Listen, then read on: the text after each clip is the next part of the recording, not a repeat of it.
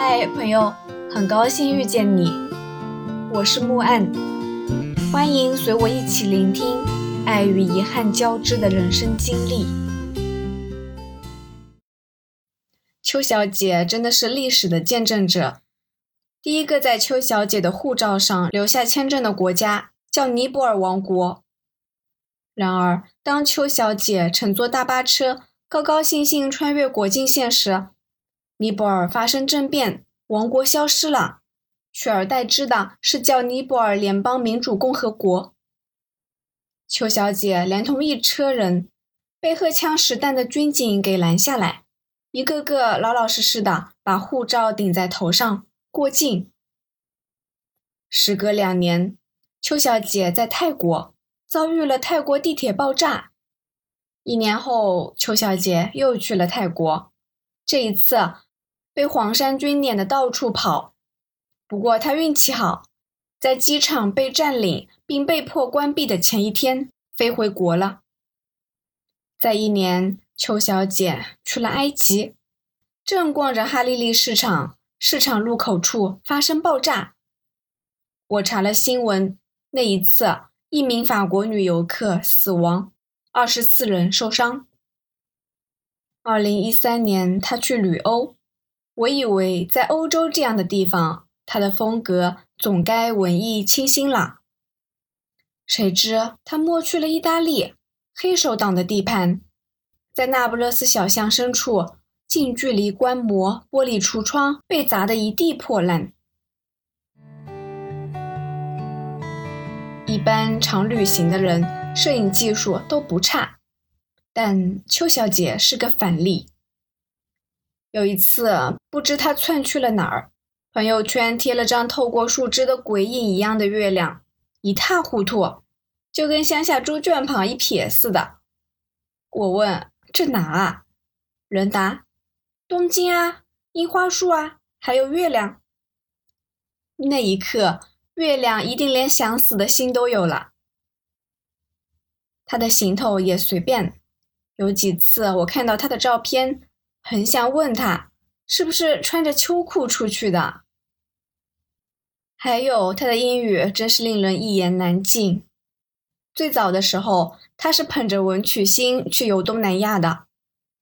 每次有人嘲笑他的英语，他就振振有词：“就当我是个聋哑人好啦，难道聋哑人就不旅行了吗？”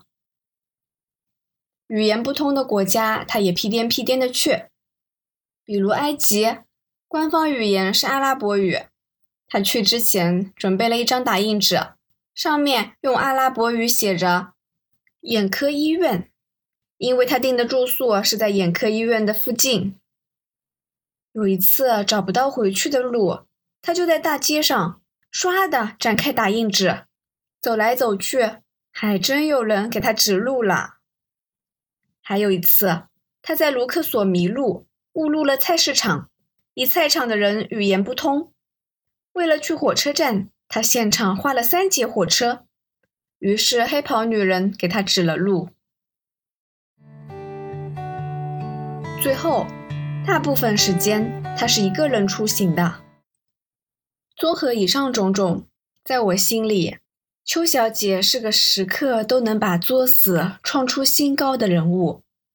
所以我和她见面时。一般都是闷头吃饭，在旅行这个话题上聊不出什么共鸣。跟作死的人有什么好聊的，是吧？但是邱小姐作着作着，作完了中国所有省级行政单位，作完了东南亚、中东、西欧、南欧、北欧、澳洲、北美、南美、南极、北极，平安作回来了。咱们不岂是疯子？咱们要在疯子身上找智慧，找干货。写完安小姐之后，我给邱小姐发了微信，表示为了造福社会，要采访她。邱小姐很快回复：不作死，不挑衅，尊重别人的风俗习惯和信仰。有这个作大死的人。居然跟我说不作死。邱小姐表示：“我又不是专找那些地方去，政变啊、爆炸啊这些，真的不是谁能控制的。我那是人已经在当地了，没办法改。那只能说邱小姐的运气让人拜服。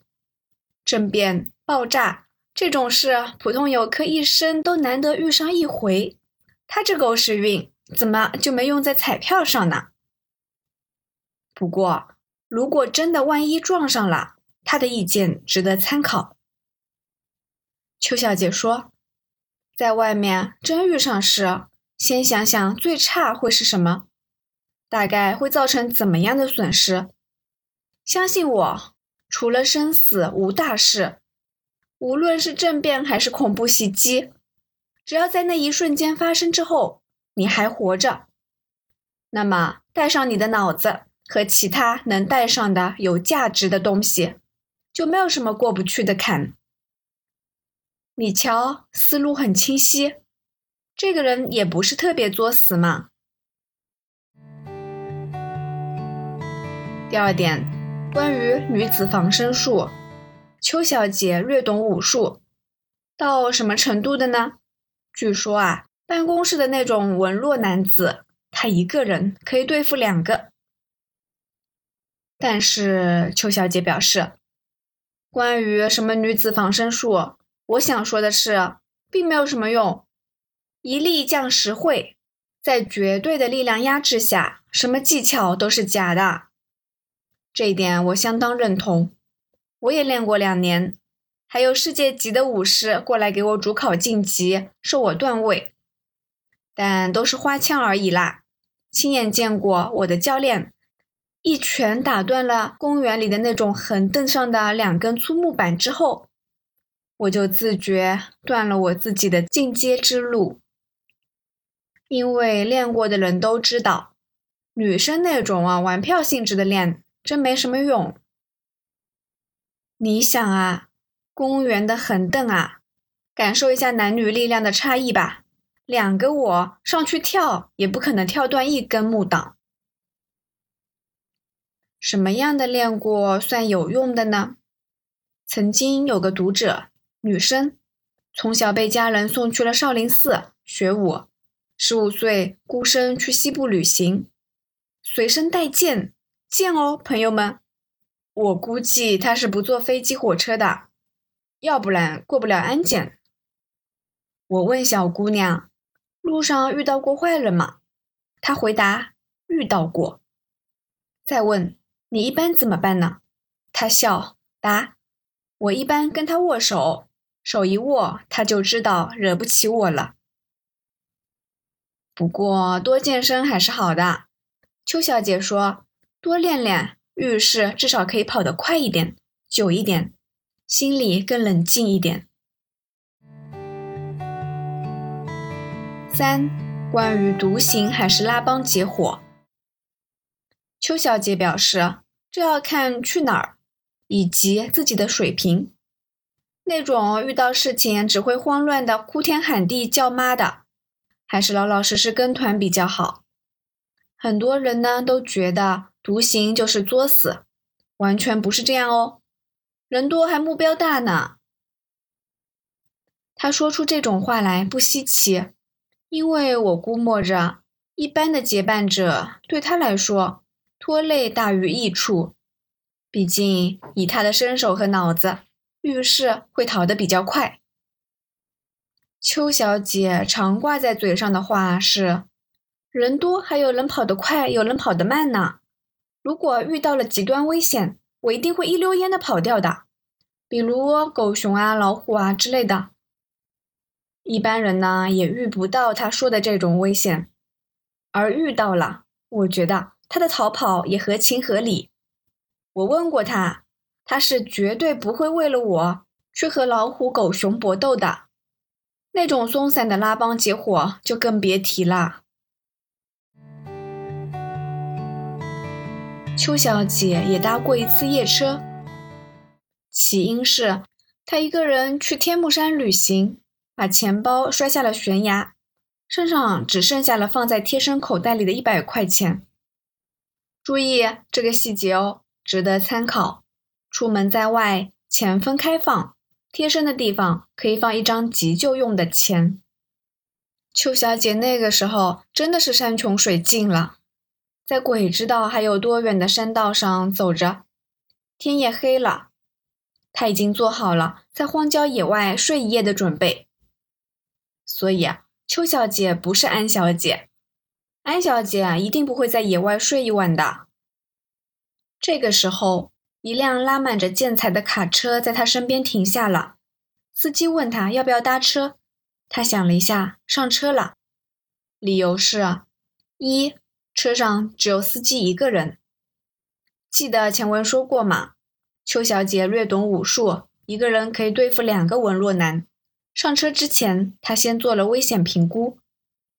第二，拉着建材，说明他是有个正当工作的人，或者说拉材料为自己家盖房子的。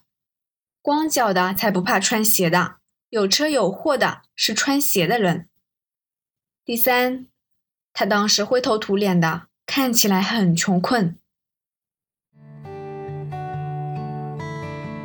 好啦，最后我们说一下邱小姐给出的旅行建议：一、旅行的时候不经过别人允许，绝不碰别人的东西，再稀奇有趣也别碰。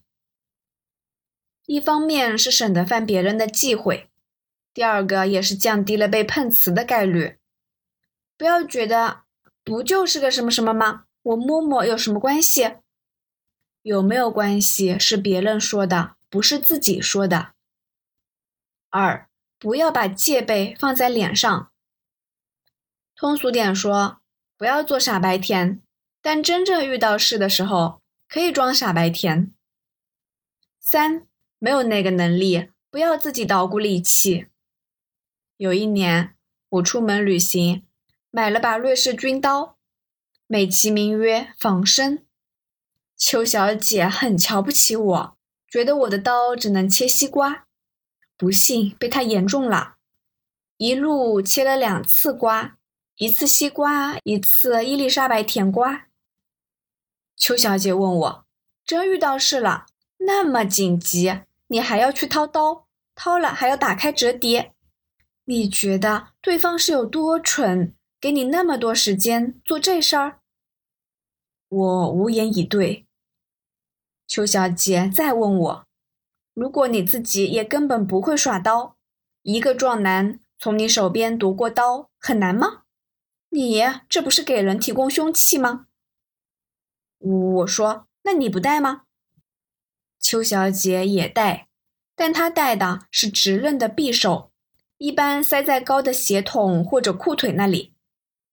我也不知道她是怎么弄的，反正她说，万一不幸出事了，迫不得已要动刀，她会哭得梨花带雨，哀求说：“不要啊，求你了。”然后瞅准机会，唰的拔刀。谢天谢地啊，这把刀没用到过。这就是邱小姐，她是我见过的最不文艺的人，偏偏老强调自己很文艺。很多时候我都挺嫌弃她的，但是这不妨碍我稍稍欣赏她。我比较喜欢有脑子的女人，大多数人眼里，邱小姐是个异类。她的旅程大部分人都不会走，但她的经验和概念。值得参考。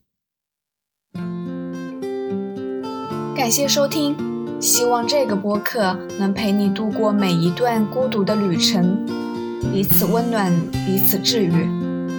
希望来到这里的你可以放下一天的疲惫，尽享这人间好时节。